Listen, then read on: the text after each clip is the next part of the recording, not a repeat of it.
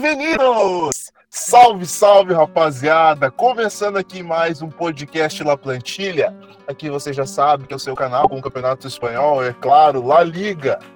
Te convidando a seguir aqui com a gente para a gente contar para você tudo o que aconteceu na vigésima rodada do Campeonato Espanhol, meu amigo. Isso mesmo.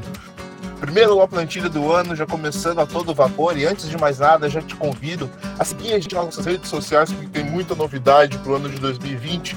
Então segue a gente lá nas nossas redes sociais, no arroba Amplitude em todas elas. Twitter, Facebook, YouTube, Medium, Instagram, onde a gente está divulgando tudo aquilo que a gente acredita sobre futebol e muito mais está vindo por aí, é claro. Já chegando para o ano de 2020 com novidade no feed do Amplitude FC. É a chegada do Chucrute FC, abrilhantando ainda mais o nosso feed de podcasts. Chucrute FC que fala sobre o campeonato alemão, traz tudo o que acontece na Bundesliga para você ficar por dentro de tudo que acontece lá.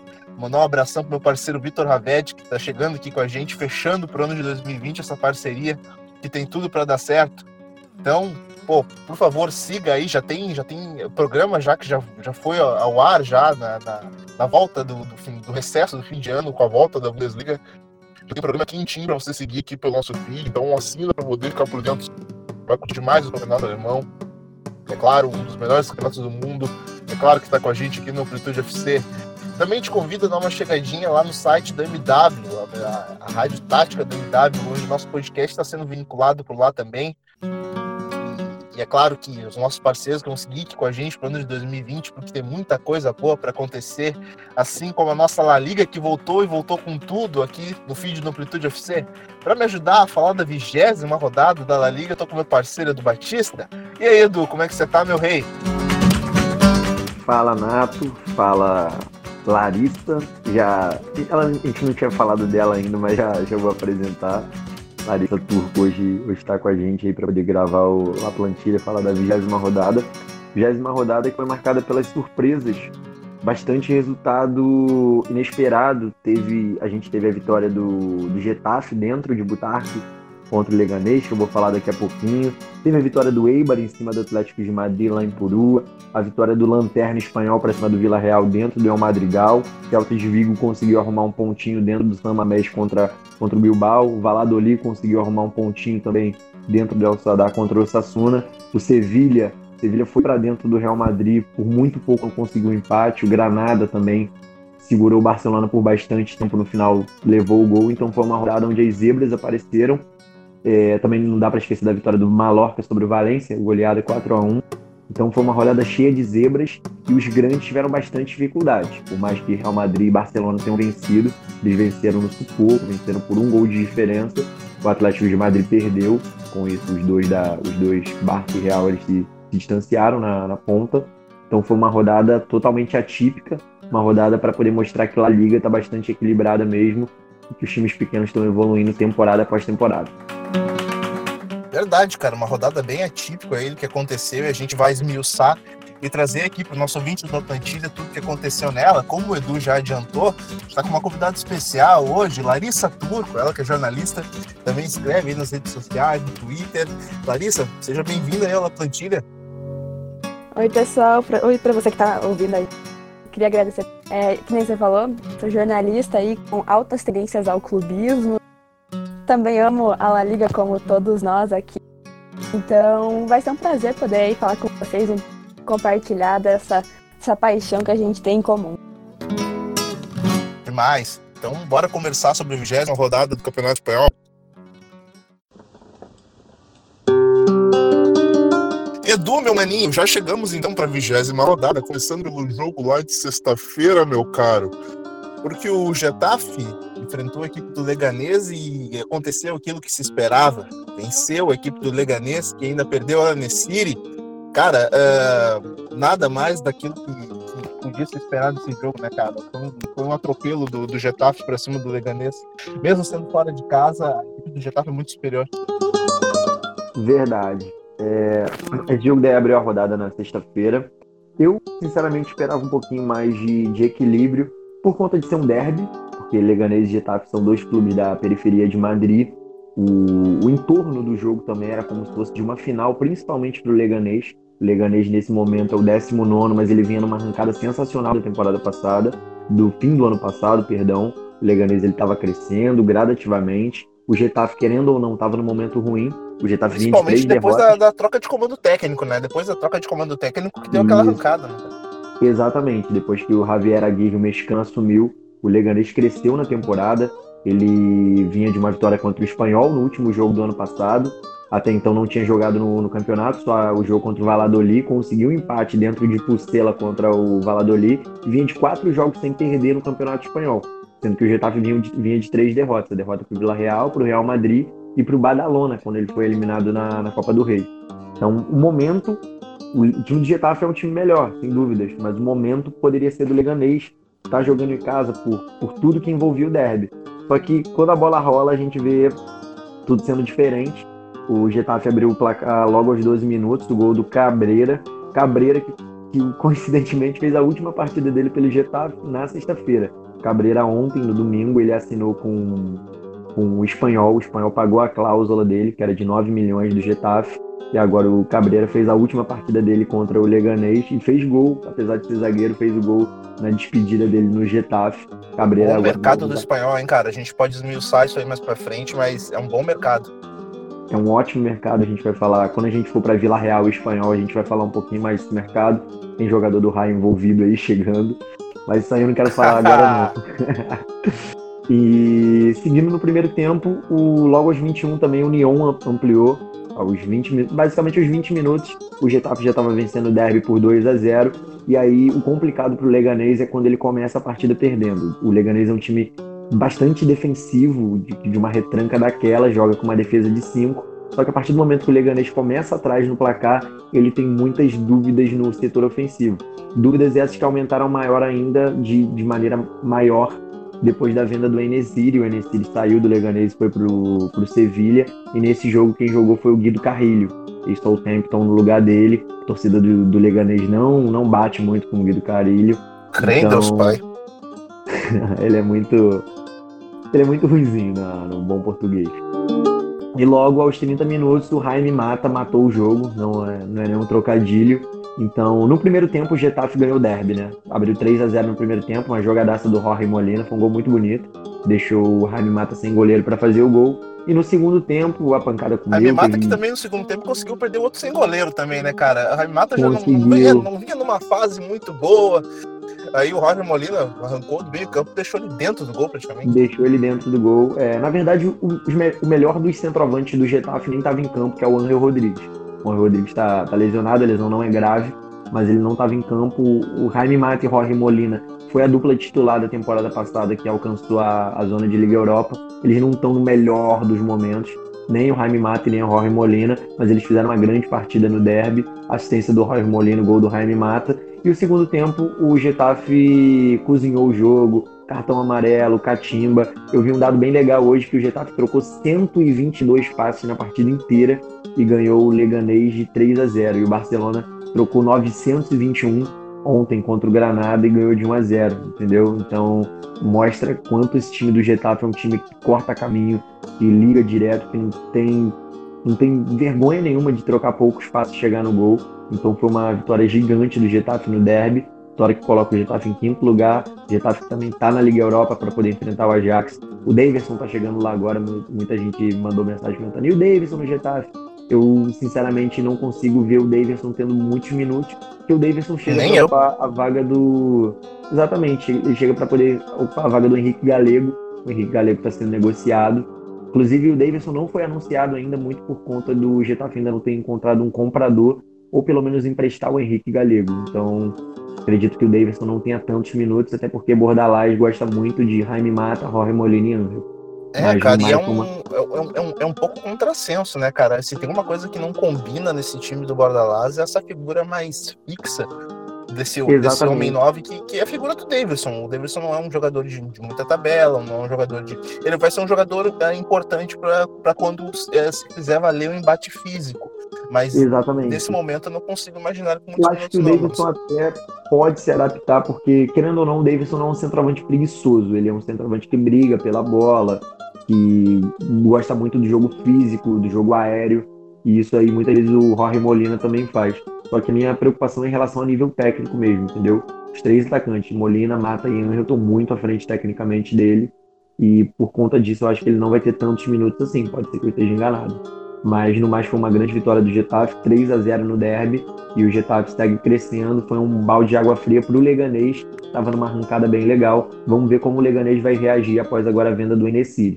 O Leganês ele vai ter que ir ao mercado para poder trazer um centroavante com o dinheiro que chegou aos 20 milhões de euros pela venda do, do Marroquino. O Edu, por falar em grandes vitórias, cara, a gente já pode partir então para o nosso próximo jogo, porque a gente teve aí a grande vitória do Alavés, cara, fora de casa, indo até Valência enfrentar a equipe do Levante e saiu de lá com a vitória, cara. Aí na, na, na comemoração de 100 jogos aí do, do Roger Martins, atacante do, do, do, Levante, cara, uh, mas mesmo assim não foi suficiente para sair com a vitória de lá. O Levante até martelou, martelou bastante uh, no, no, no, gol do, do, do Alavés, mas o Alavés conseguiu matar o jogo aí no contra-ataque bem matado aí pelo Alex Vidal, uh, tava jogando invertido, jogando pelo lado esquerdo. Uh, cara, 1x0, vitória importantíssima aí do Alavés, cara. Vitória importante do Alavés, esse jogo daí foi o jogo das nove da, lá na Espanha, o jogo que abriu a rodada, é, que abriu o dia, né, da, de sábado em La Liga. O Alavés ele estava com 20 pontos antes da rodada começar, estava em 16 coladinho com a zona de rebaixamento, e foi a 23 com essa derrota, deu um levante bem legal foi para foi para 14. É, o jogo foi um jogo bem, bem feio no primeiro tempo, foi um jogo pegado, sem grande chance. É, tanto que até quando você eu fui procurar os melhores momentos, eu vi a, a, grande parte do jogo, mas eu sempre gosto de ver os melhores momentos depois. Quando eu coloco nos melhores momentos naquela liga mesmo com o jogo já começa no gol do Alex Vidal, que foi aos 15 do, foi aos 20 do segundo tempo. Para você ver como o primeiro tempo não teve, não teve muita coisa. Só que o segundo tempo foi bem agitado. É, o Levante, obviamente, por jogar em casa, por enfrentar um time reativo, que é o Alavés, o Levante teve que tomar o protagonismo do jogo. Só que o Levante tem muita dificuldade para poder ter protagonismo no jogo, para poder criar. O Levante é um time que gosta bastante de contra-atacar, mas tem essa dificuldade quando ele tem o poder da bola. Sabendo disso, o Alavés entregou a bola para o Levante e optou por contra-atacar. Contra Num desses contra-ataques, a bola do Roselu ele esticou o Alex Vidal entrou na defesa do Levante e abriu o placar 1 a 0. A partir daí o jogo ficou um toma lá da cá, porque o Levante pressionava, mas cedia o contra-ataque. Tanto que, para mim, o melhor do jogo foi o Aitor Fernandes, goleiro do, do Levante. Que liga tá fazendo o Aitor Fernandes? É, o Black, eu sempre falo isso no Twitter.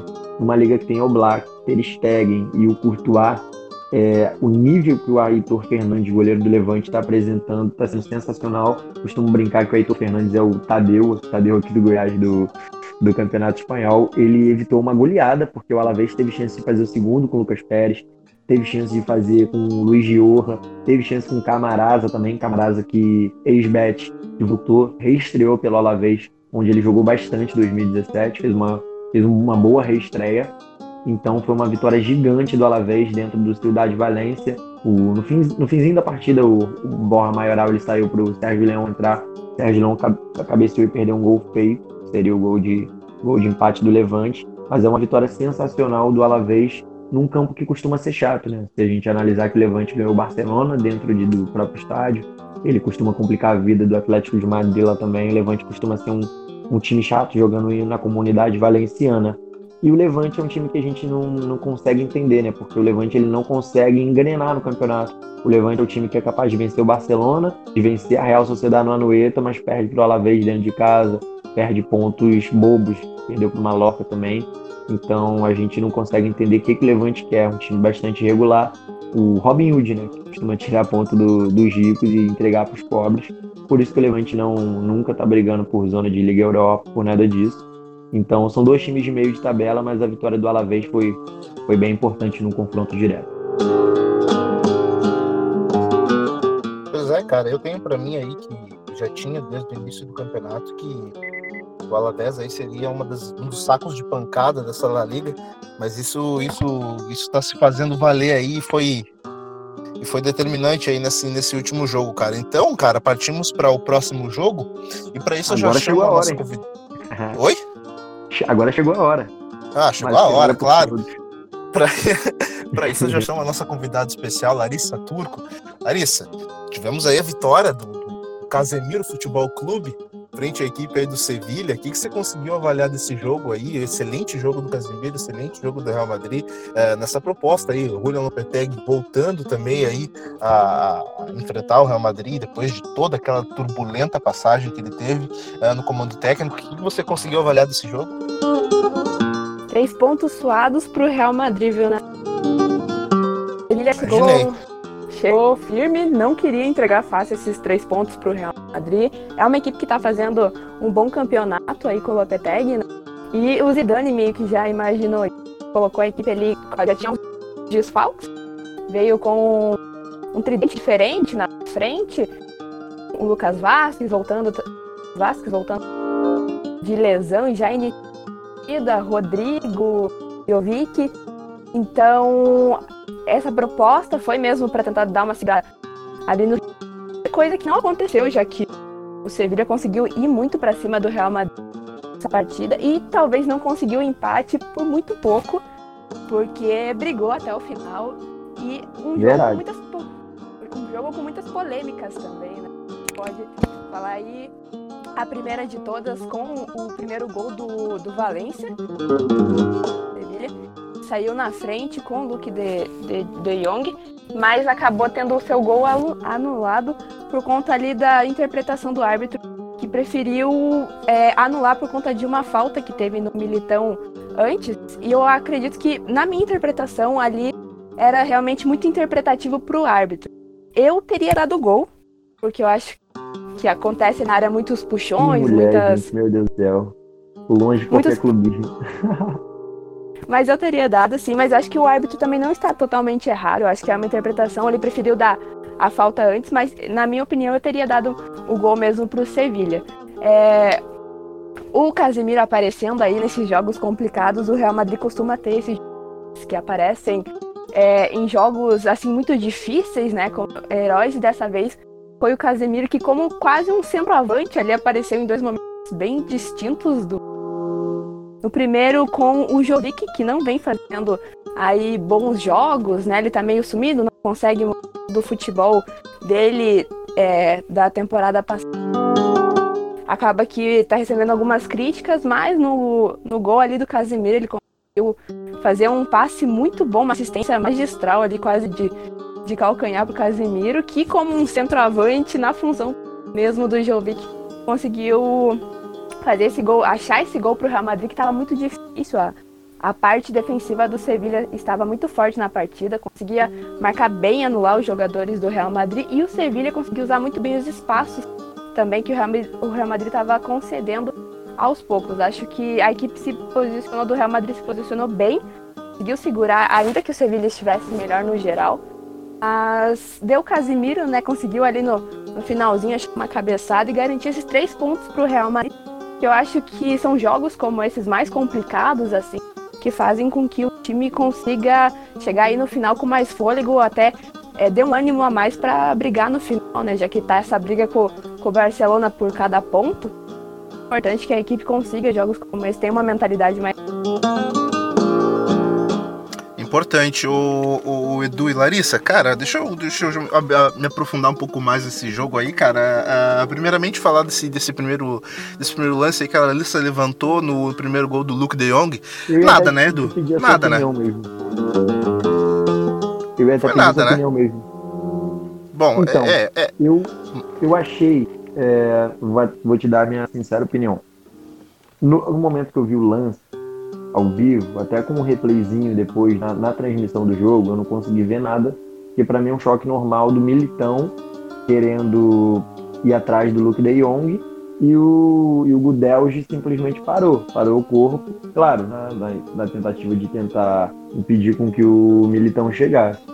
Vendo depois o lance, eu já fiquei meio em dúvida, já, já até comecei a achar falta, porque eu vejo um passinho para o lado do Gudelge para poder bloquear o Militão. Então, depois, assim, eu fiquei até com a impressão de falta. Mas acho que ao vivo, olhando no jogo, assim, eu não marcaria falta, não. É, é o clássico bloqueio de basquete, né? Pra quem tá acostumado, sabe que isso acontece. E...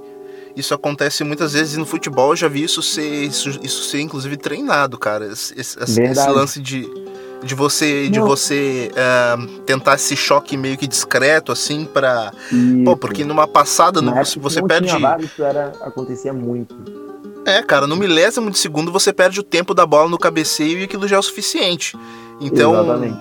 na interpretação então, do juiz cara uh, é. foi até o que eu disse sobre sobre isso que isso acontece, não foi só essa vez, entendeu? Em toda jogada de escanteio, se a gente for olhar mesmo, é porque muita jogada não sai gol, mas esse bloqueio acontece quase sempre, na maioria das vezes nada é marcado, entendeu? Por isso que na hora, pelo menos ao vivo, eu não marcaria. Depois, olhando o replay, olhando o GIF, eu já pensei em marcar a falta, entendeu? Eu acho que o VAR dá essa possibilidade, né? Da dúvida, assim. Que no decorrer do jogo, é, acontecem muitos puxões dentro da área. Então, é uma coisa que costuma acontecer muito, mas com vários juízes tem segunda opção. Por isso que eu acho que é uma coisa muito da interpretação dele mesmo. Verdade. Como aconteceu na... É verdade. É muito, muita a, interpretação desse lance mesmo. É, assim, agora entrando no, no que foi o jogo propriamente, uh, Edu, eu achei, eu achei que uh, pelas duas propostas do time, cara, a gente que, que acompanha de perto, fala bastante, eu pensei que, que a equipe do, do Sevilha ia ser, ia ser muito mais propositiva que a equipe do, do Real Madrid, porque a gente sabe que a equipe do Real Madrid ela também consegue explorar muito esse lance do contra-ataque rápido e isso, isso, é uma, isso é uma arma do Zidane, ele não, não renega isso, tanto que ele explorou isso já colocando já colocando Vasquez no, no, na equipe é, pelo corredor direito, porque, porque ele sabia que as costas do Reguilhon é, seria talvez ali por ele poderia ganhar o jogo, eu esperava, eu esperava mais do, do, do nesse, nesse, nesse quesito, de ter, reter mais a posse de bola para poder evitar esses contra-ataques do Real. Não sei se eu consigo fazer essa leitura também. Verdade, só que uma das principais características desse Sevilha da atual temporada é que além de ter esse jogo propositivo, o jogo de um time que roda a bola de um lado para o outro querendo encontrar o espaço, é que o Sevilha também pensou a mesma coisa que o Real Madrid. O Sevilha, quando ele foi jogar no Bernabéu, ele pensou em dar a bola para o Real Madrid e contra-atacar. Você pode ver até pela, pela própria escalação, pelo, como o Lucas Ocampos, que é a principal válvula de escape do Sevilha, estava machucado, ele vem com o Munir aberto na esquerda e começa o jogo com o Luke de Jong para poder acelerar é, e conectar esses contra-ataques. Reguilhão de um lado, Jesus Navas do outro, para poder liberar esse corredor para os alas. Só que como o Lucas Vasquez, ele entrou no time titular do Real Madrid e eu acho que até a escolha do Zidane bate de frente com isso para poder botar o Lucas Vasquez pelo lado direito para poder anular as subidas do Reguilhão. Funcionou. O Sevilla foi melhor no primeiro tempo, mas no segundo tempo o Real Madrid conseguiu impor o ritmo dele e vencer a partida. No segundo tempo eu já vi o Sevilla um pouco sem perna por conta do, do que eles tinham corrido no primeiro tempo. Tá aí, cara, isso vai ser vai ser, foi, vai ser um jogo que vai ficar marcado aí por bastante tempo. Ô, Larissa, uh, notícias interessantes vindas da equipe do Real Madrid aí, o acerto do, da joia brasileira Renier desembarcando no Real Madrid ao final da, do pré-olímpico. Mais um investimento aí de Florentino Pérez em uma joia brasileira. Ele parece que realmente está focado em conseguir o seu Neymar é, é... Me parece isso também. me parece que ele não quer mais perder essa oportunidade de desperdiçar o próximo Neymar, então ele vai comprar todos. Exatamente. Ele tá bem de olho no mercado brasileiro, aí já é o terceiro assim, em três anos que ele tá dando, junto com o Rodrigo e com o Vinícius, isso mostra mesmo que ele quer investir na cidade, que o mercado brasileiro está sendo visto por ele. E o Renier, acredito que vai fazer o mesmo caminho que o Vinícius, que o Rodrigo fez, ali no, no Castilha primeiro, mas acredito que o Dani vai dar oportunidades conforme for correndo, ele vai chegar depois do, do torneio. Então, acho que ele tem essa oportunidade do mesmo que o Rodrigo tiveram. É, o, o, Real Madrid é, dá essa oportunidade né, para os jovens, está cada vez dando. O Florentino Pérez está com essa coisa de, de muitos jovens, né? Tem vários a emprestar o, Odegar, o próprio Ashraf. Então, ele está apostando nessa coisa do futuro. Tem o Real Madrid não parece ter medo de, de comprar jogadores. E vamos ver, né? Vamos ver o que, que vai acontecer, se o René vai conseguir ter um bom começo de temporada. O Vinícius, é, na primeira temporada dele foi bem, depois acabou perdendo um pouco ritmo até por teve, então o Rodrigo um, um bom início quando foi exigido ali. Agora, naturalmente, caiu um pouco de rendimento. É, é normal, eles são novos ainda. Mas é mais uma aposta e o Florentino parece que, que vai continuar apostando. Se surgir mais um, se prepara que o Florentino provavelmente vai tentar. Pois é, o Florentino tá aí, tá focado em tirar o escorpião do bolso. O Edu, meu mano, uh, Renier chegando, chegando à capital da Espanha, cara, me parece, me parece ouvir agora nos últimos, nas últimas horas aí o interesse talvez do espanhol em tentar, em tentar contar com o futebol do Renier aí pro restante da temporada, cara. O que, que você tem de informação a respeito disso? Eu, eu sou flamenguista, então eu sou até um pouco suspeito para poder falar do, do Renier. Só que eu acho que se hoje em dia, né, pelo menos, pelo menos agora em janeiro, se você tem um telefone que esteja com bateria e com dados móveis, é, a qualquer momento, na Larissa também, você pode receber um convite do espanhol para poder jogar no time. Porque os caras estão contratando simplesmente todo mundo, entendeu? Basta só ter um telefone com bateria e dados móveis que vai chegar uma mensagem no teu telefone para ser contratado pelo espanhol. É, ah, esse, Edu. eu acho que, sinceramente, não vejo isso acontecendo. Pode ser que aconteça, mas eu acho improvável o Reinier ser testado pelo espanhol, até pelo momento que o espanhol vive. Ele chegaria lá numa pressão absurda. Nesse momento, o espanhol é o lanterna do campeonato. O Renier não chegaria para ser titular, ainda mais agora porque o espanhol está querendo jogador do raio, que eu vou falar daqui a pouquinho quando, quando a gente chegar no Vila Real espanhol. Então eu não vejo o Renier chegando para jogar no espanhol. Eu acho que valia muito mais a pena o Real tentar emprestar o Renier para um time da segunda divisão ou para um time que esteja mais tranquilo na, na classificação do Campeonato Espanhol, para ele poder render render da, da forma muito esperada. se fala que ele não teria muito se fala que ele não teria não teria espaço nem teria nem seria interesse do Real Madrid em aproveitá-lo ele no, no, no, Castilha. Então seria mais interessante ver ele de repente na segunda divisão? Isso num raio quem sabe? No raio vale É ah, rapaz. O merchanzinho básico. Aqui, é o primeiro que eu pensei da. Só de, de forma aleatória que eu falei. Nada, que coincidência.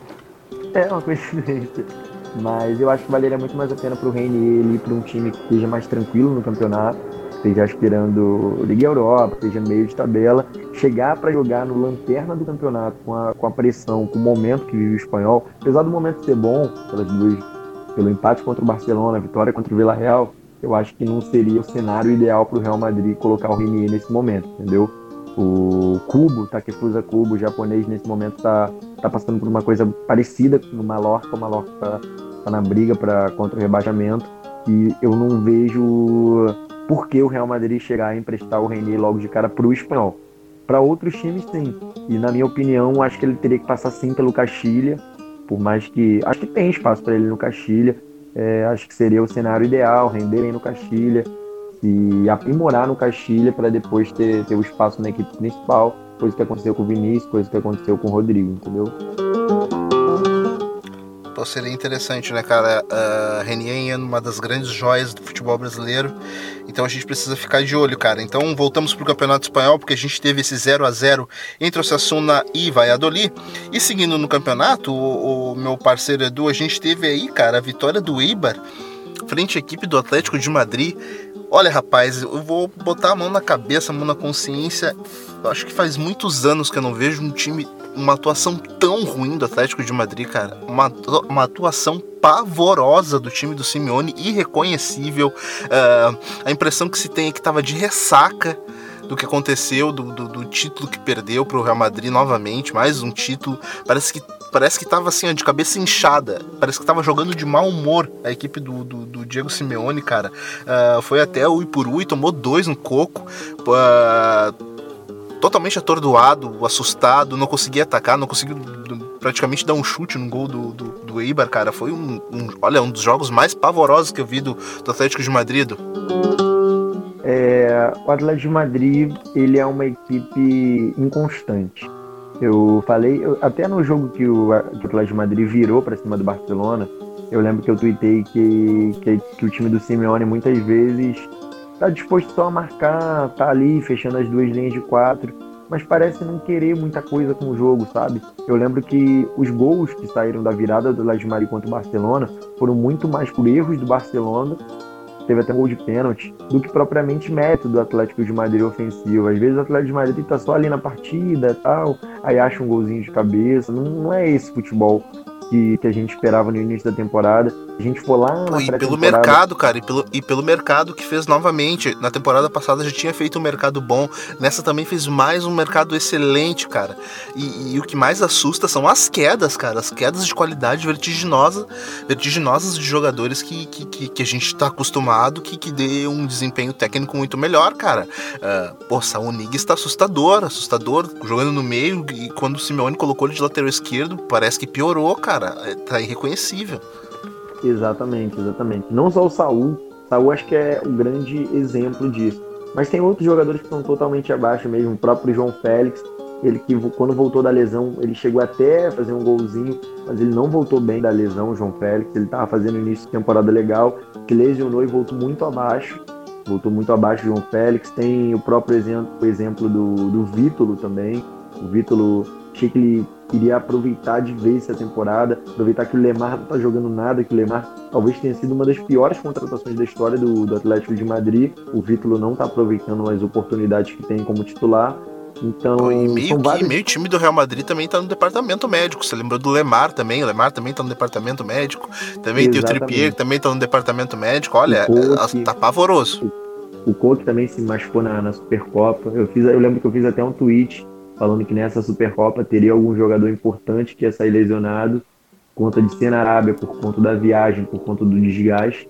O que ele está lesionado, não sei se ele chega a jogar contra o Liverpool, vai ficar dependente do departamento médico. Mas falando do jogo, foi um, baile do Eibar em, no contra o Atlético de Madrid, justamente porque o Eibar ele quis jogar. O Eibar desde o início do jogo ele pressionou.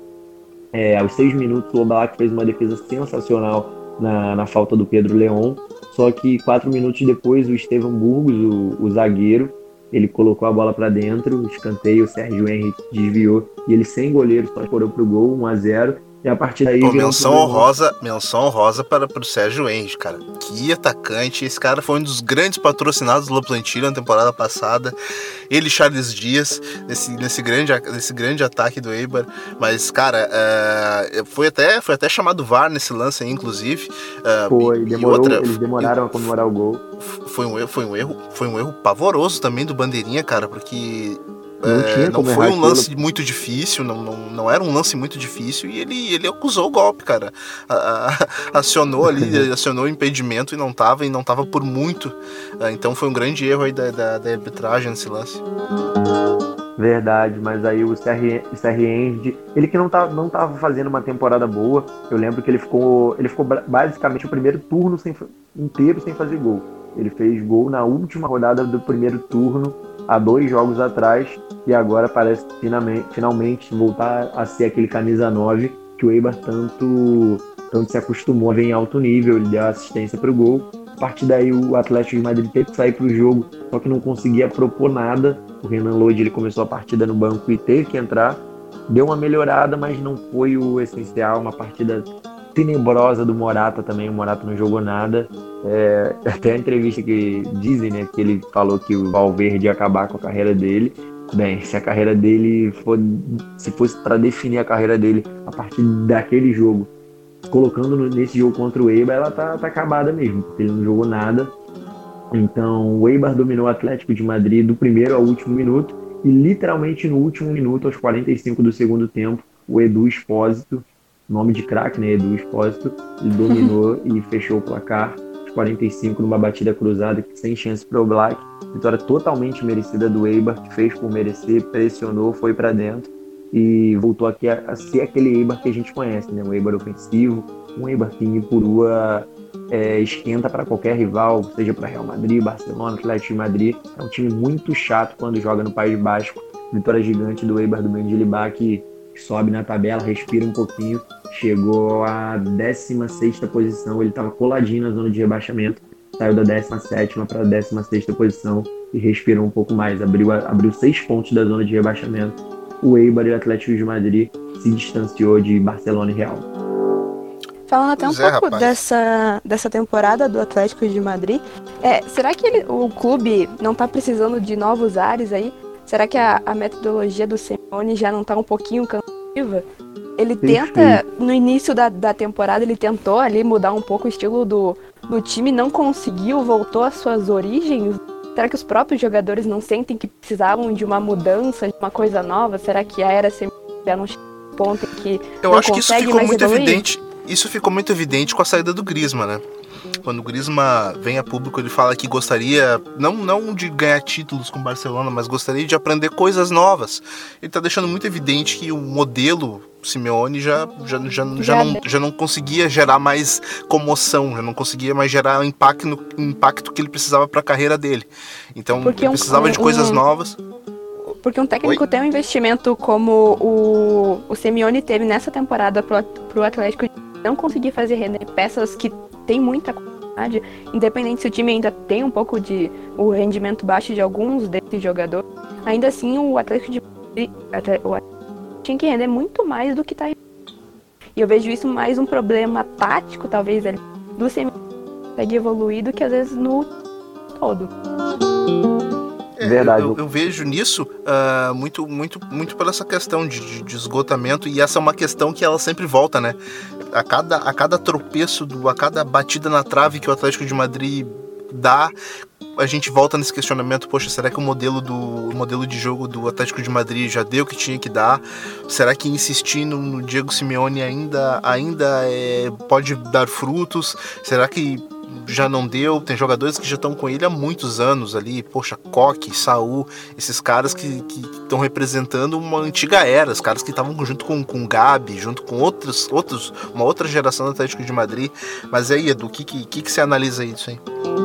Em relação a isso, eu acho que a metodologia Simeone foi muito bacana no início do, da década 10, muito por conta da limitação do elenco. Aquele elenco que tinha, que tinha Gabi, que tinha Raul Garcia, que tinha Adrian, que era um elenco bastante físico, que não tinha tantos talentos ofensivos.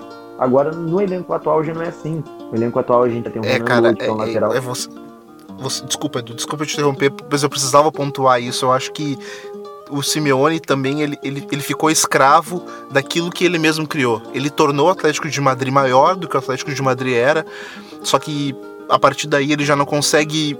A Não minha consegue impressão é que ele já não consegue mais. É. É que ele não consegue Exatamente. dar mais para se tornou escravo daquilo que, que ele mesmo criou. O Atlético de Exatamente. Madrid hoje ele já não é, ele já não é visto como uma, uma surpresa. Ele não é considerado um azarão. Você vê um Atlético de Madrid numa quarta de final de uma Champions League não é uma surpresa mais.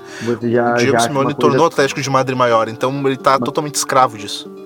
Exatamente, é comum hoje em dia você ver o Atlético de Madrid. O Atlético de Madrid hoje é o terceiro maior clube da Espanha, mas se você coloca no cenário europeu, você consegue colocar o Atlético de Madrid entre os 10 possíveis candidatos a vencer a Champions. Consegue colocar tranquilo, talvez até um top 7 você consiga incluir o, o Atlético de Madrid, porque ele é uma equipe muito competitiva.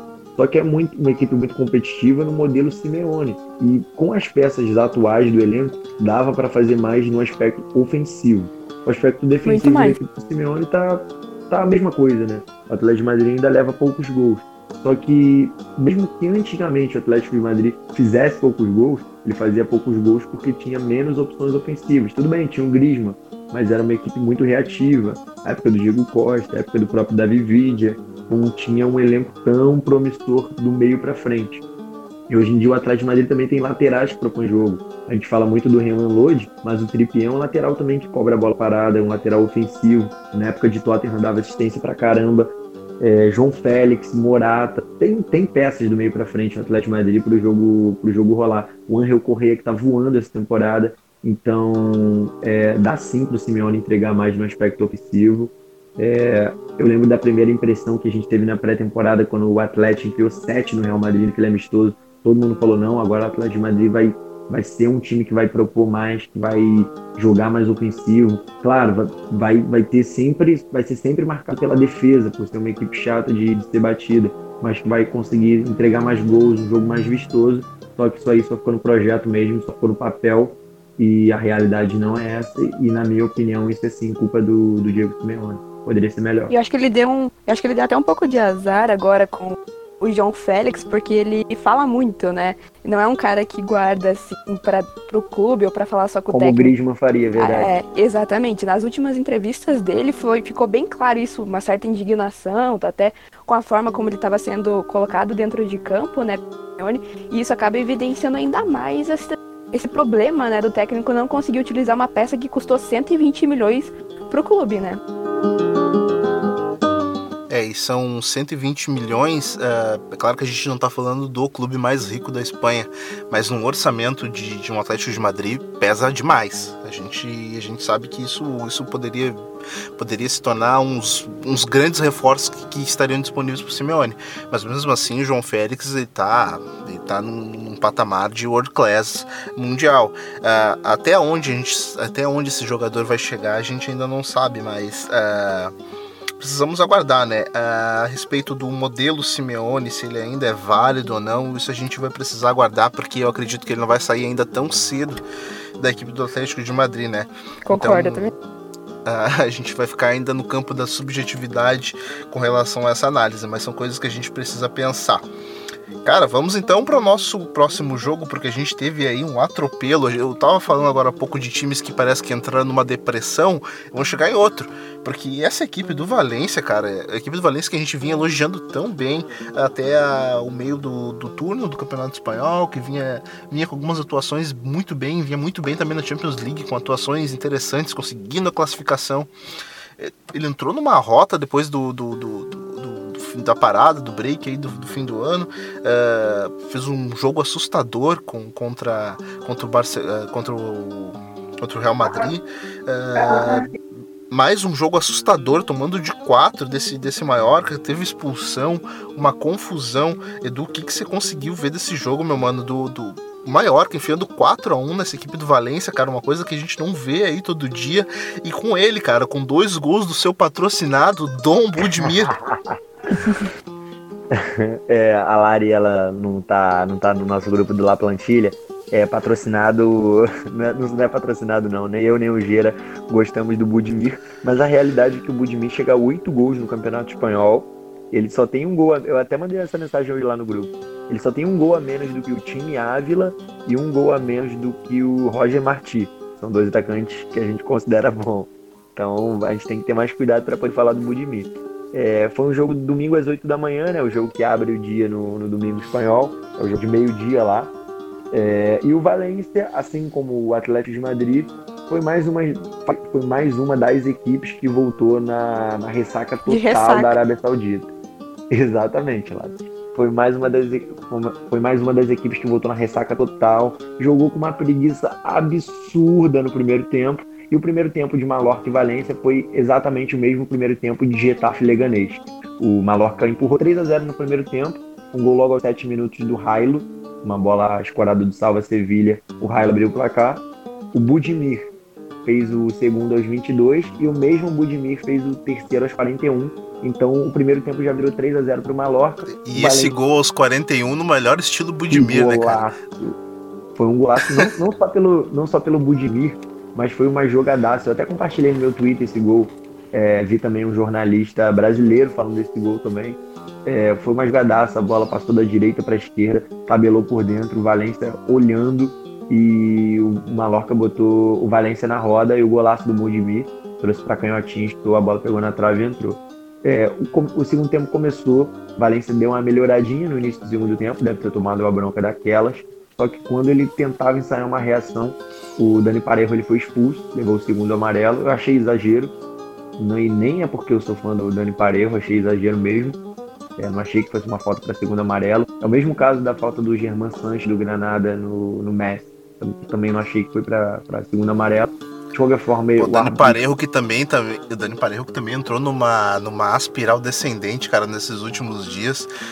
É, o pênalti que ele cobrou contra o Real Madrid demonstra a, preguiça, a falta de, de, vontade que ele já tá de, dessa temporada, cara. É, infelizmente, é um jogador que ele, ele realmente, ele é literalmente o termômetro dessa equipe do, essa equipe do Valência. Quando o cara tá putaço, a equipe do Valência não vai conseguir fazer nada. Não vai, é realmente o Dani Parejo mal, quer dizer que o Valência consequentemente vai estar tá mal também. É, ele foi expulso logo no início do segundo tempo. melou com qualquer reação do, do Valência. E já no, no finalzinho do jogo, Dani Rodrigues fez o quarto 4 a 0 e logo depois o Ferran Torres, que é um garoto que eu gosto demais, que ganha cada vez mais espaço nessa equipe do Valência. Ele diminuiu, fez o 4 a 1 mais um golzinho, mais uma participação em gol do Ferran, do Ferran Torres. O gol do Dani Rodrigues do Maloca foi com a assistência do Budimi também. O Budimi terminou o jogo com dois gols e uma assistência, sem contar o gol incrível perdido que ele, sem goleiro, ele perdeu o hat-trick. Não o cara tocou pra fora. Não ia perder a oportunidade de falar isso. Ele é um centroavante bem limitado mesmo, mas querendo ou não, tá com números bons, né? São oito gols aí, duas assistências no campeonato. É, acho que é além do que ele realmente joga.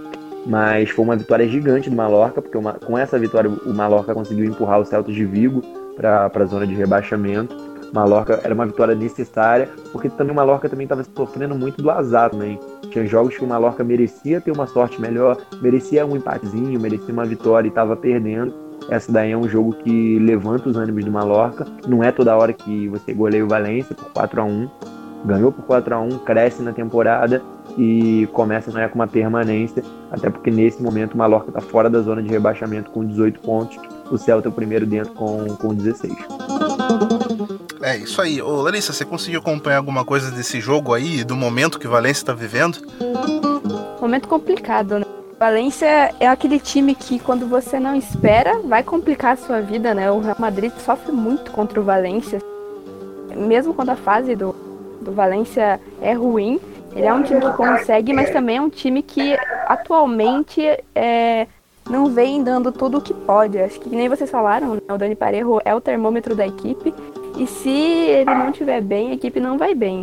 Acho que depois ali da Supercopa, ficou bem nítido isso. O Valência não jogou nada. Literalmente, para eles era um amistoso de pré-temporada. E foi muito mal. E trouxe isso pra, pra La Liga, né? O jogo Definição perfeita, amistoso de pré-temporada. Trouxe isso pra La Liga e se continuar desse jeito, a tendência é piorar. Então é melhor a equipe repensar, né? Ver o que deu errado lá e voltar com o foco total, porque senão periga aí perder posições na, na La Liga nos próximos jogos. É isso aí, por falar em perder posições, vamos pro próximo jogo, porque a gente teve um atropelo em Sevilha, Dom Edu. A gente teve a vitória do. Hein?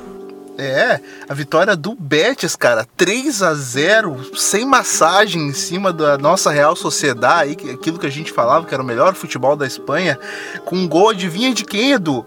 Dom Bora Iglesias, cara, ele mesmo. Panda. Marcando aí pra equipe do Betis, cara, 3 a 0 Panda, panda, panda, panda. Tem uma música assim, né? É, o Borja Iglesias, ele finalmente, né? Não é um, não digo jejum, porque ele já tinha feito gol no campeonato, foi o terceiro gol dele no campeonato, mas o Borja Iglesias estava e ainda está devendo muito, apesar do gol. Só que pode ser um gol que tire, tire a zica dele, né? Porque nesse jogo foi um jogo que ele retomou a titularidade. O Lorém Morão estava sendo titular e para essa partida o Rubi deu uma, uma nova chance para o Borja Iglesias, porque querendo ou não, o Lorém Morão tem nove gols no campeonato, perdão, tem oito gols no campeonato e o Borja Iglesias tem três, mas o Borja Iglesias a gente sabe que tem um nível melhor do que o Lorém Moron, foi contratado a peso de ouro também, isso também é relevante. Então, é, a confiança que o torcedor do Bet tem no Borja Iglesias, a confiança que o próprio elenco, que o Rubi tem no Iglesias, eles trabalharam juntos no espanhol, é, é uma confiança grande. Então, foi um gol importantíssimo para ele. Ele abriu o placar num cruzamento do Canales aos 27 minutos e a Real Sociedade foi teve um jogo totalmente atípico no ponto de vista ofensivo.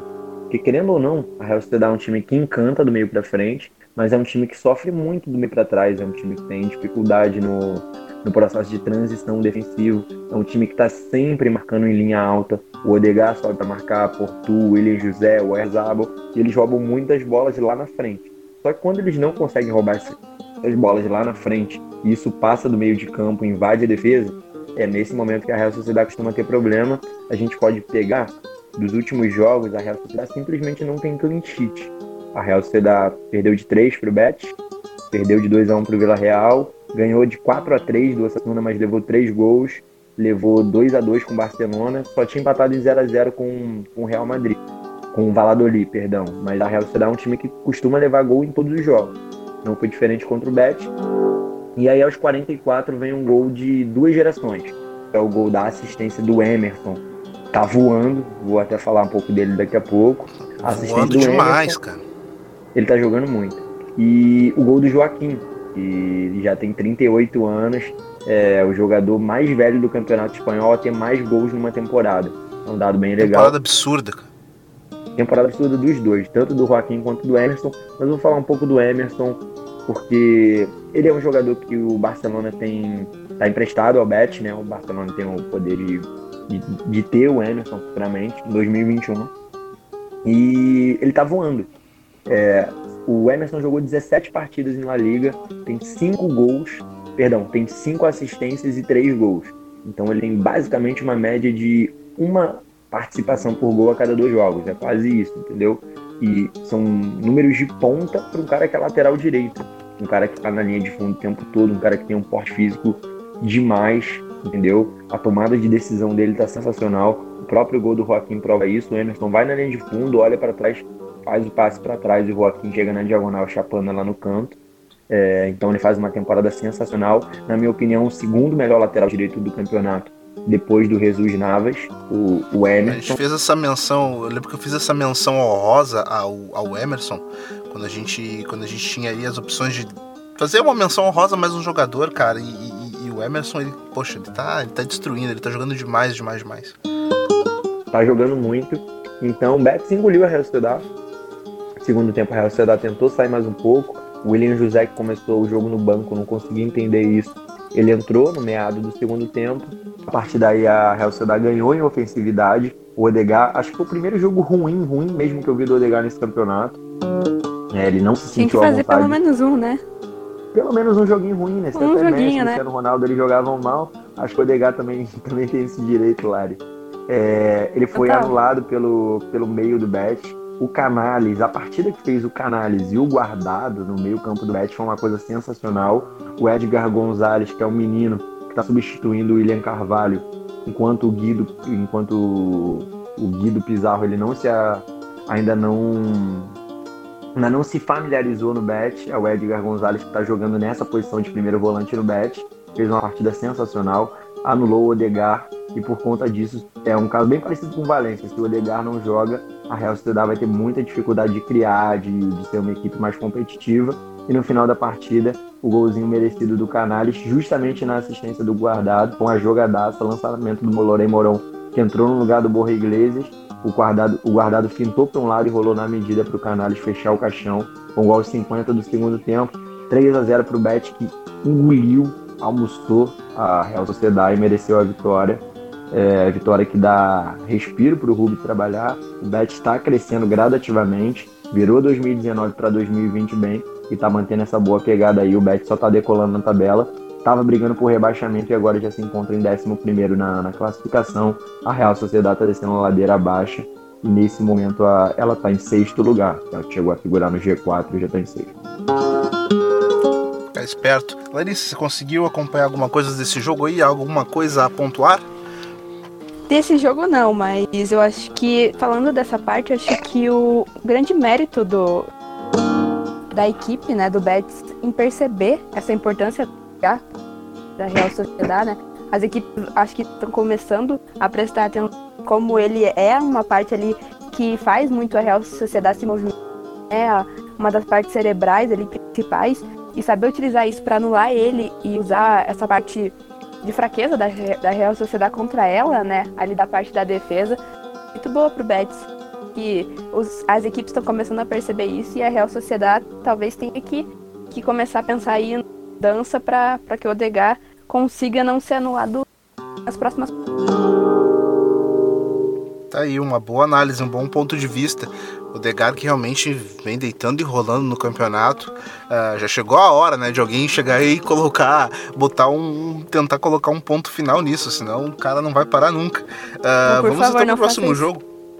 É, vamos então para o próximo jogo, porque a gente teve aí a vitória, finalmente, vamos falar dele, a vitória do, do espanhol fora de casa, uh, frente à equipe do Vídeo Real, ou seu Edu, porque a gente teve aí jogo de um ex-patrocinado nosso que está voltando de novo aí a, a participar da La Liga. Que saudade que eu tava de, de falar o nome dele, Raul de Tomás. Música romântica agora para Edu entrar? Pode colocar, pode soltar, pode soltar a vinheta. Vou botar uma trilha romântica agora. Isso, por favor. A gente tem muita coisa pra, pra falar desse O microfone é seu, Edu. Abra Mesmo seu você- coração. jogo. Mesmo se você não, não liberasse o microfone, eu ia começar a falar, porque você automaticamente disse o nome da fera, Raul de Thomas. É, vamos lá. É, Vila Real Espanhol acho que foi o melhor jogo da rodada. Não só o melhor jogo da rodada, como o mais importante. Porque o Vila Real ele precisava vencer para colar de vez na zona de, na zona de Liga Europa. Vila Real tinha dado uma boa distanciada dessa zona. Querendo ou não, ainda está um pouco perto, mas com a derrota ele distanciou mais um pouquinho. E o espanhol estava na lanterna com 11 pontos e a 8 pontos da zona da. Perdão, a 9 pontos de sair da, da zona de rebaixamento. Agora está só com 4. E venceu. E venceu na reestreia de Raul de Thomas em La Liga.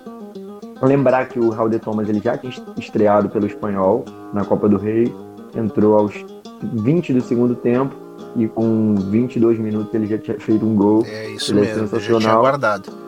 já tinha guardado. E o jogo começa justamente com, com um gol do espanhol logo no início da partida.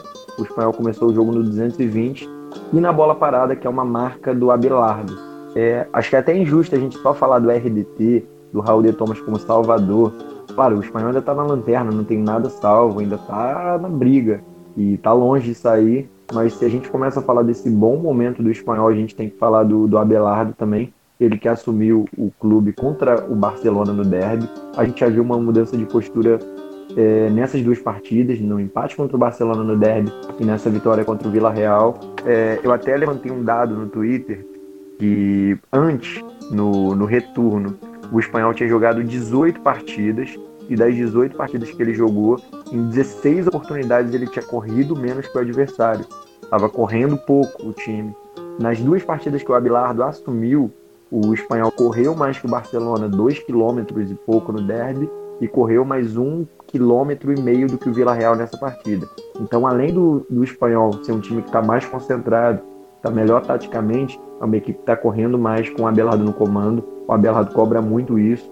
Eu lembro que no trabalho dele do Alavés, ele pegou o Alavés na lanterna também em 2017 e livrou o Alavés tranquilo. O Alavés não passou nem perrengue para poder escapar do rebaixamento. A torcida do Alavés, por mais que o Abelardo não esteja lá, é muito grata a ele até hoje por isso. E a vitória do Espanhol foi uma vitória mágica. Sa- Sai o gol do Davi Lopes logo aos 5 minutos. E a partir daí o Espanhol faz o jogo dele. Que é o jogo de duas linhas de quatro, dá a bola para o rival e esticar nos contra-ataques. Num desses contra-ataques no começo do segundo tempo, o Caleri foi na linha de fundo e fez o cruzamento para o RDT, vulgo Alde Thomas, cabecear, fazer o 2 a 0 e deixar o Espanhol numa boa para poder vencer a partida. Só que no momento que o Espanhol estava encaminhando a vitória, vem a expulsão, um lance aos 15 do segundo tempo, um chute do Samuel Chukwueze, que o Ravi Lopes, o lateral, bota a mão na bola e ele já tinha o cartão amarelo, foi expulso e na cobrança de pênalti o Cazorla fez o gol. Então era um 2 a 1 com 30 minutos a serem jogados com o Vila Real com a mais e o Espanhol com, com um jogador a menos tomando pressão. O Vila Real pressionou, teve bola do Cazorla na trave, teve outra bola do Ontiveiros na trave que o Diego Lopes fez Tiveiros um na falta. teve essa falta do Ontiveiros, que a, a bola agarrou entre a trave e a mão do Diego Lopes. É, foi uma defesaça. Então a pressão do Vila Real foi gigante, imensa. Mas o, o, espanhol confirmou essa vitória. É, foi uma vitória bem legal, porque eu, eu vi eu vi o jogo e depois também vi o pós-jogo. É, teve jogador do espanhol chorando. É, o Mark Roca, ele chorou depois do jogo, abraçou. O Abelardo também fez questão de cumprimentar todos os jogadores. O espanhol conseguiu levar 3 mil torcedores para ver esse jogo em Vila Real. Era um jogo que era tratado como uma final e o espanhol venceu essa guerra. É, e falar um pouquinho do mercado do espanhol, né? O espanhol ele contratou o Raul de Thomas por 20 milhões, contratou o Cabreira do Getafe, que a gente falou mais cedo, por 9 milhões. Se a gente for totalizar isso aí, arredondando, vai dar 30 milhões. E agora o espanhol está prestes a fechar com o Embarba do Raio, que é o melhor jogador do Raio. O melhor jogador da segunda divisão é o Embarba, porque ele tem 10 gols, minto, ele tem 7 gols e tem 10 assistências. Ele tem 17 participações e gols em 20 jogos. É, contribui muito com bola parada. É um jogador que ainda não se provou na primeira divisão. Ano passado, na temporada passada, na primeira divisão, ele não fez uma boa primeira um campeonato pelo Raio, mas é uma contratação que seria legal para o espanhol. Não sei se ele vale 10 milhões, mas querendo ou não, o, o espanhol está fazendo a limpa no raio e é um time que está crescendo nessa temporada, está crescendo no comando do Abelardo e pode ser um bom candidato à permanência pelo que está jogando atualmente com o Abelardo. E eu acho que fica, cara. Eu acho que vai acabar ficando muito pelo eu grupo que já tinha. É, muito eu... pelo grupo que já tinha, porque se você pegar o, o plantel do, da equipe do, espanhol, do, do espanhol você vê não é time pra cair. É claro que isso, isso é, uma, é, uma, é, uma, é uma, uma balela nossa, né? Porque tem, tem muito Verdade. time que não tem time pra cair e acaba caindo. Mas se você parar pra observar, tem muito material de qualidade aqui. Você consegue, mesmo não tendo uma equipe, é, um ataque titular, você consegue formar um, um, um, ataque reserva, por exemplo, com, com o Roulet e com Vargas, o argentino. Então, hum. uh, tem, tem jogadores interessantes aí nessa equipe do espanhol, não era, não é elenco para cair, eu acho que não vai cair agora com essa chegada do, do, do Abelardo muita coisa vai mudar, muita coisa vai acontecer, tem muito campeonato ainda pela frente. A gente passou muito tempo aqui dizendo na plantilha que era hora de acordar, que era hora de acordar, que era hora de também pensar, não só pensar nas competições europeias, mas também olhar para o campeonato com um pouco mais de carinho e atenção, porque depois, depois você acaba tendo que fazer correria para poder escapar da segunda divisão e, e é aquilo, né, cara? Se o espanhol chega a cair para uma segunda divisão, vai ser um tormento para voltar de novo. Então precisava se cuidar nesse quesito. Então, aguardamos cenas dos próximos capítulos, porque eu acho que a equipe do, a equipe do espanhol não vai cair, não, não tem elenco para cair. Coisa, né? E não vai ter, não tem futebol no momento para cair também. Fala, Edu. Só, só pontuar uma coisa, é, eu acho que esse elenco atual do espanhol, que tem agora, mesmo sem o Embarba, mesmo sem confirmar a contratação dele, é um elenco para brigar por Liga Europa. Esse elenco. É, aqui, o time titular é Diego Lopes, é, Ravi Lopes, a zaga vai ser formada pelo Bernardo e, pelo, e pela contratação Cabreira, Didac Vilar. Aí a gente vai para o meio campo. Tem o Davi Lopes, que é o volante de Nápoles, o Mark Roca, que foi sondado pelo Real Madrid e pelo Bayern, o Sérgio Darder, jogador de ótima qualidade, o Melendo, que é um talento na ponta, o Galera, eu não sou muito fã no ataque, e o RDT, que é o melhor centroavante da história do futebol. E assim a gente vai para o banco, a gente tem o Matias Vargas, tem o Vulei, tem o Pedrosa, o Iturraspe, que fez campanha naquele Atlético de, de Bilbao, Vitor Santos. Não tenho então, saudade é um nenhuma. Tem, é, é, um time que tem, que tem talento, que tem jogadores do meio para frente e que tem jogadores no setor defensivo. Diego Lopes, para mim, é goleiraço, é um goleiro de nível. É, poderia até estar tá em clube melhor do que o espanhol. É, então eu não consigo ver o espanhol com elenco para cair. Claro que isso é uma balela. O Cruzeiro também não tinha elenco para poder cair aqui no Brasil e caiu. Mas eu vejo o espanhol agora com um treinador bom, com um meio-campo bom, com a zaga boa e com um ataque bom também. Então, é, se manter essa pegada aí, o espanhol querendo é, não Você falou do, do, do, da zaga boa, cara, a menção rosa pro Naldo brasileiro, ele fez uma partidaça, cara. O Naldo, exatamente, é. Eu acho que, é... como o espanhol chegou e pagou 9 milhões de euros pagou a multa do Cabreira para tirar ele do Getafe, eu acho que o Cabreira vai ser titular, isso é ponto. Tem que ver se ele vai entrar no lugar do Naldo ou do Bernardo. Eu acho que entra no lugar do Naldo, porque o Bernardo ele caiu nas graças do Abelardo, que o Bernardo era o quarto zagueiro e com o Abelardo virou titular. Então acho que o Bernardo não sai, deve formar a dupla com o Caleiro. Mas se a dupla fosse, fosse Caleiro não, com Cabreira, se a dupla fosse Cabreira e Naldo, também acho que manteria o nível, porque o Naldo é um bom zagueiro. Não é um grande zagueiro, mas é um zagueiro bem, bem ok. Pô, mas daí o, o, o Bernardo re, rebaixa. Desculpa, Lari, só deixa eu completar. O Naldo rebaixaria dois, dois seguidos, né, cara? Ele caiu. Que time que ele tava no passado, cara? Que eu sempre me esqueço. Porque ele. O Naldo, ele, defend... tava no. Não, não, o Naldo não. O, o, Espino, o Espinosa, o Bernardo. Ah, o Bernardo tava no Girona. Isso, Girona que caiu, pô. É, mas ele mas... foi bem no Girona, tanto que ele tanto que ele se manteve na elite. É, tanto que e... ele se manteve, né, pô? Mas pode, pode completar, Larissa. Não, eu ia falar, é bacana o técnico ter chegado e conseguir entender que o time tinha, né, jogadores bons assim e quis investir, né? Foi ali meio que pro tudo ou nada e trouxe, né, começou a investir em jogadores para trazer, por isso que trouxe o RDT e tal. E acho que foi bacana perceber que o time tem sim muitos jogadores que podem fazer o, o o elenco ali render, né? Para o espanhol fugir desse rebaixamento. Foi bacana pegar um técnico que conseguisse ter essa visão.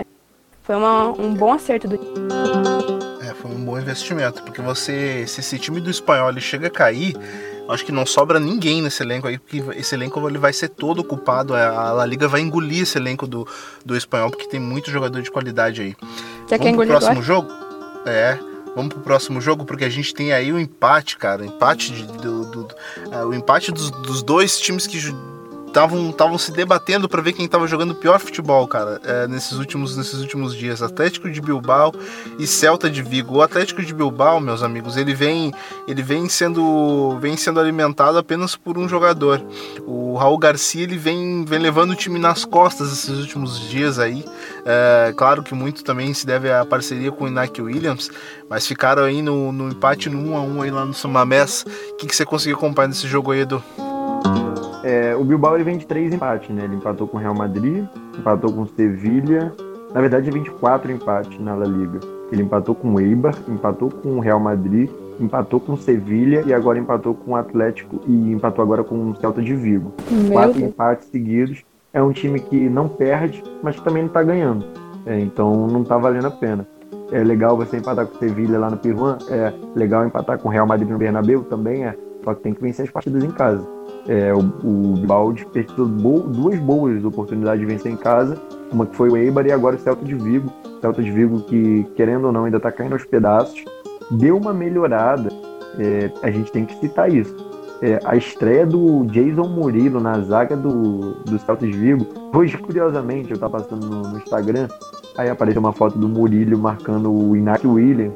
Aí eu desci e eu fui ler os comentários para poder que, para poder ler o que a torcida do Celta achou do, da estreia do Murilo no, no Celta, que já chegou jogando. É, aí teve um rapaz que perguntou: não assisti a partida, como o Murilo jogou? Aí ele, o Murilo não jogou. Aí teve um rapaz que comentou embaixo: o Murilo não jogou, quem jogou foi o Puyol. Aí todo mundo curtiu o comentário dele. Todo mundo curtiu o comentário dele. Será que o torcedor do Pouco Celta tá empolgado. empolgado com, tá empolgado com o Murilo? Então, Mas é aquela história, né? Em terra de cego. Exatamente. Essa frase daí eu adotei de você. O Murilo não é um grande zagueiro, também não acho um zagueiro fraco. É um zagueiro que, foi muito bem na no Valência. Eu gostei da passagem dele no Valência. Depois ele foi emprestado pro, pro Barcelona. Não jogou tanto. Também não achei que ele jogou mal no Barcelona, só que ele basicamente não teve oportunidade. Na Inter eh, teve uma passagem também rápida. Discreto. Então, discreto, bem discreto na Inter. Só que eu não acho ele um zagueiro fraco, eu acho ele um zagueiro ok. Um zagueiro que não vai ficar falhando direto, mas que também não é um zagueiro para time top. E Eu achei um zagueiro bom pra grupo. Exato, é um zagueiro bom para elenco. Só que no elenco, no time do Celta, em que os zagueiros é, parecem que estão jogando casado contra solteiro, um churrascão, os zagueiros que não fazem, não fazem questão nenhuma de marcar nada nem ninguém, o Murilo acaba se tornando Puyol, como a gente leu nos comentários. E ele fez uma estreia sensacional. É, Eu consegui ver depois o compacto da partida. Ele correu atrás do Neck Williams. Ele ganhou muita dividida mesmo. É, não sei se foi também por ser uma estreia e tal, o cara quer mostrar serviço, também tem isso, né? Mas ele fez uma partidaça mesmo. É, e foi até eleito o, o Man of the Match da partida, já estreou sendo Man of the Match. É, o segundo tempo, o primeiro tempo não teve nada, foi igual o, o jogo do o jogo que a gente falou mais cedo. É, o primeiro tempo não teve nada e no segundo tempo, assim que começa o segundo tempo, a assistência do Iago Aspas e o Rafinha bate cruzado e abre o placar. Estava sendo três pontos de gala para o Celta, porque vencer o Atlético Bilbao no San Mamés é uma coisa triste. Só que a partir do momento que o Celta fez o gol, o Celta recuou muito e chamou o Bilbao para dentro do campo. E chamar o Bilbao para dentro Rapaz, do mas essa é uma característica, é uma característica que tá, que tá tomando conta desse time do, do, do Oscar Garcia. Se você analisar, eu também tive o desprazer de assistir o Celta e o Sassuna, que foi um jogo tenebroso. Verdade. Parece, parece que tem quatro partidas. Nossa, parece que tem quatro jogadores de frente brigando. Parece, parece time de colégio. Parece, parece é, é, é, interclasses. É, Iago, Aspas, Iago Aspas irreconhecível, batendo cabeça com o Santimina. Rafinha caindo pelo lado tá esquerdo, sem mal. caído pelo lado, caído pelo lado direito, perdão, sem nenhuma companhia de ninguém, nenhuma aproximação. Cara, tá um dos piores times que eu já vi na liga. Verdade. É, o time do Celta, eu pensei que ia dar uma melhorada com o Oscar Garcia. Na verdade, não tinha como piorar o que o Fran Escribá fez, né? Mas deu uma melhoradinha com o Oscar Garcia, só que não foi ao ponto que eu esperava. É, na verdade, com o Oscar Garcia, eu esperava ver um Celta mais ofensivo. Só que está sendo um Celta mais ofensivo até o momento que ele precisa do gol. Depois que ele precisa do gol, ele começa a recuar, recuar, recuar. E nisso que ele recuou, saiu o pênalti. Foi um pênalti bem tosco cometido pelo, pelo Fran Beltran, que meteu a mão na bola. E aí o Raul Garcia de pênalti empatou o jogo. E mesmo depois do empate, o Atlético Bilbao continuou em cima, poderia ter virado. O goleiro Rubem Blanco ele pegou muito, evitou a virada. O Bilbao pressionou, pressionou, mas não conseguiu virar o jogo. O jogo terminou 1 a 1 um empate que não é bom nem para o Celta e nem para o Atlético Bilbao. O Celta está afundado na zona de rebaixamento, foi ultrapassado pelo Mallorca, está em 18º com 16 pontos. E o Bilbao também saiu da zona de Europa League, foi ultrapassado e está em oitavo nesse momento. Por mais que esteja todo mundo pertinho ali na zona de Europa League, o Bilbao perdeu uma posição e caiu para oitavo. É um empate que foi legal para ninguém mesmo momento complicadíssimo dessas, das duas equipes, tanto, tanto na tabela quanto olhando o jogo, jogo horroroso. Vamos então para o próximo jogo. E me dói o coração dizer isso, viu, Edu? Me dói o coração, você sabe muito bem porquê. Mas então vamos para o próximo jogo, cara, porque a gente teve aí a estreia, né? A grande estreia aí que a gente tanto debateu durante a semana em todos os nossos grupos de WhatsApp de futebol. A estreia de Kik Sentien no comando do técnico do Barcelona. Barcelona 1, Granada 0. Meu amigo Edu, o que, que você conseguiu acompanhar desse jogo aí na estreia do homem? É, eu, eu, antes de mais nada, vou ser bem sincero, não sou fã do Kik Setien, não sou fã dos trabalhos dele. É, não, é um, não é um técnico horroroso, não é um técnico ruim, mas na minha opinião é um técnico muito superestimado, por, sendo que ele não fez tanta coisa assim que o pessoal fala, que às vezes quando a gente lê parece que estão falando do Pep Guardiola, mas não, é, gente, é o que você tinha, ele é um bom treinador, mas vamos com calma. É, mas, ademais, tudo isso, eu gostei bastante da, da estreia dele no, no Barcelona. É, foi uma estreia que, por mais que seja 1 a 0 por, por mais que tenha a expulsão, que na minha opinião foi errada, do Germán Sanz, a gente conseguiu ver o Barcelona jogando da forma que o torcedor do Barcelona queria. Um futebol fluido, um futebol que tem movimentação, troca de passe rápida, é, um futebol que não é previsível. É, o Barcelona foi bem imprevisível nesse jogo contra o Granada. É, por mais que o placar seja só 1x0, o Barcelona teve chance para ganhar demais. É, a gente viu uma defesa de três, com o Sérgio Roberto sendo um zagueiro pela direita, o Piquet sendo zagueiro central e um Titi sendo a, fazendo a zaga pela esquerda. Eu, particularmente, achava que o Busquets ia ser esse terceiro homem entre o Piquet e o Titi. A gente foi surpreendido com isso, até porque o Busquets, por várias vezes, ele foi apertar o goleiro rival. Era um jogador livre para poder pressionar o jogador que estava portando a bola. O Vidal também fez uma partidaça, ele que dá assistência para o gol a gente vai falar daqui a pouquinho. O Ansu Fati e o Jordi Alba foram os pontas. Então, por várias vezes a gente viu um Barcelona num 3-3-4, quando a gente esperava que fosse um 3-4-3 ou até um 4-3-3 normal. Então a gente viu um Barcelona com variedade de esquema, com variedade de jogo e com o Messi com falso 9. O Messi com falso 9 jogou como na, como na época do Tito Villanova, flutuando entre linhas, é, criando jogada, dando passo para o Alba, dando passo para o Griezmann e numa dessas jogadas, quando o Barcelona estava se focando no segundo tempo, uma tabela que ele forçou por dentro, ele encontrou o Griezmann, o Griezmann deu de primeira e o Vidal dominou já explorando de calcanhar o gol do Messi, né? Não é novidade para ninguém. É, com Setien, sem Setien, com Valverde, sem Valverde, até com Abel Braga no Barcelona, o Messi sempre é a resposta para tudo. O Messi sempre vai decidir. Então, o Barcelona vence o Granada por 1 a 0. Foi uma partida muito legal do Granada a nível defensivo. A concentração do Granada foi legal. Só que faltou assustar do outro lado. E a partir da expulsão do Germán Sanches, aos 25 do segundo tempo, o Granada não teve mais contra-ataque e não conseguiu lidar com, com a pressão do Barcelona. Por mais que o Matiz, o venezuelano, tentasse assustar no contra-ataque, não conseguiu muita coisa. O Granada estava muito distante do gol do Barcelona. A gente pode ver pela posse de bola, o Barcelona fechou o jogo com 83% de posse de bola, 25 finalizações, foi um amasso do início ao fim. Por mais de mil passos trocados. Verdade. É, 1011, se eu não me engano. Foi uma pressão total do Barcelona. O Barcelona encurralou o Granada e uma hora o gol iria sair. Saiu e foi do Messi. Mas, ô, Edu, deixa eu, deixa eu expandir um pouco mais aqui, cara. Você acha que que essa equipe do Setien, cara, vai ser, vai ser até aí você colocou o esboço aí dessa, dessa equipe com três, com três zagueiros, com, com, essa, com essa sustentação de três, cara. Você acha que vai ser por aí mesmo esse, esse caminho do Setien, pelo menos nesse início, cara, que ele não pode contar aí com, com o Lisito Soares? Uh, vai ser essa alternativa. A gente sabe que ele já, ele já gostou muito dessa linha de três também quando ele tava, quando ele tava no Betis, né? Uh, acha que vai ser por aí, cara? Uh, trazendo essa. Trazendo o, o Leonel Messi mais para perto de novo do falso 9, não, não contando tanto com ele na fase de criação? Então, é, se a gente pegar né, o elenco do Barcelona que ele tem à disposição no momento é esse. O Luiz Soares só volta daqui a quatro meses e tem o De Jong também, mas o De Jong, na minha opinião, é um jogador que vai entrar no lugar do Rakitic. O De Jong não vai mudar o esquema do Barcelona para outra coisa. Vai ser apenas uma troca, um por outro. O Dembélé também está lesionado. O Dembélé, no é, caso, entraria no lugar do também, né? Depois de muito tempo. Verdade, teve a volta do Arthur também. Mas não tem nenhum jogador que vai entrar agora, nesse momento, que mude o esquema. Só o Soares mesmo. Eu acho que com a entrada do Soares, o Griezmann teria que ser deslocado para outra função. Mas não tem, não tem nenhum jogador nesse momento que vai mudar o esquema do Barcelona. Então, a princípio, eu acredito que essa defesa de três com a bola se mantém. Porque sem a bola não foi uma defesa de três, sem a bola foi uma defesa de quatro mesmo. Com o Sérgio Roberto virando lateral direito, o Jorge Alba voltando para a lateral esquerda e o Piquet um Tite formando a dupla de zaga. Só que eu quero ver esse tipo de jogo nas partidas fora de casa do Barcelona, quando ele vai ser mais exigido. Porque querendo ou não, o Granada não assustou o Barcelona o Granada não subiu a marcação para poder tentar atrapalhar a saída do Barcelona. Em todas as ocasiões, a saída do Barcelona foi limpa.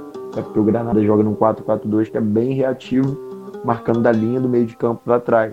Eu quero ver como vai funcionar quando o Barcelona enfrentar o Napoli na Champions e quando o Barcelona enfrentar times que sumam a marcação para jogar de forma mais ofensiva.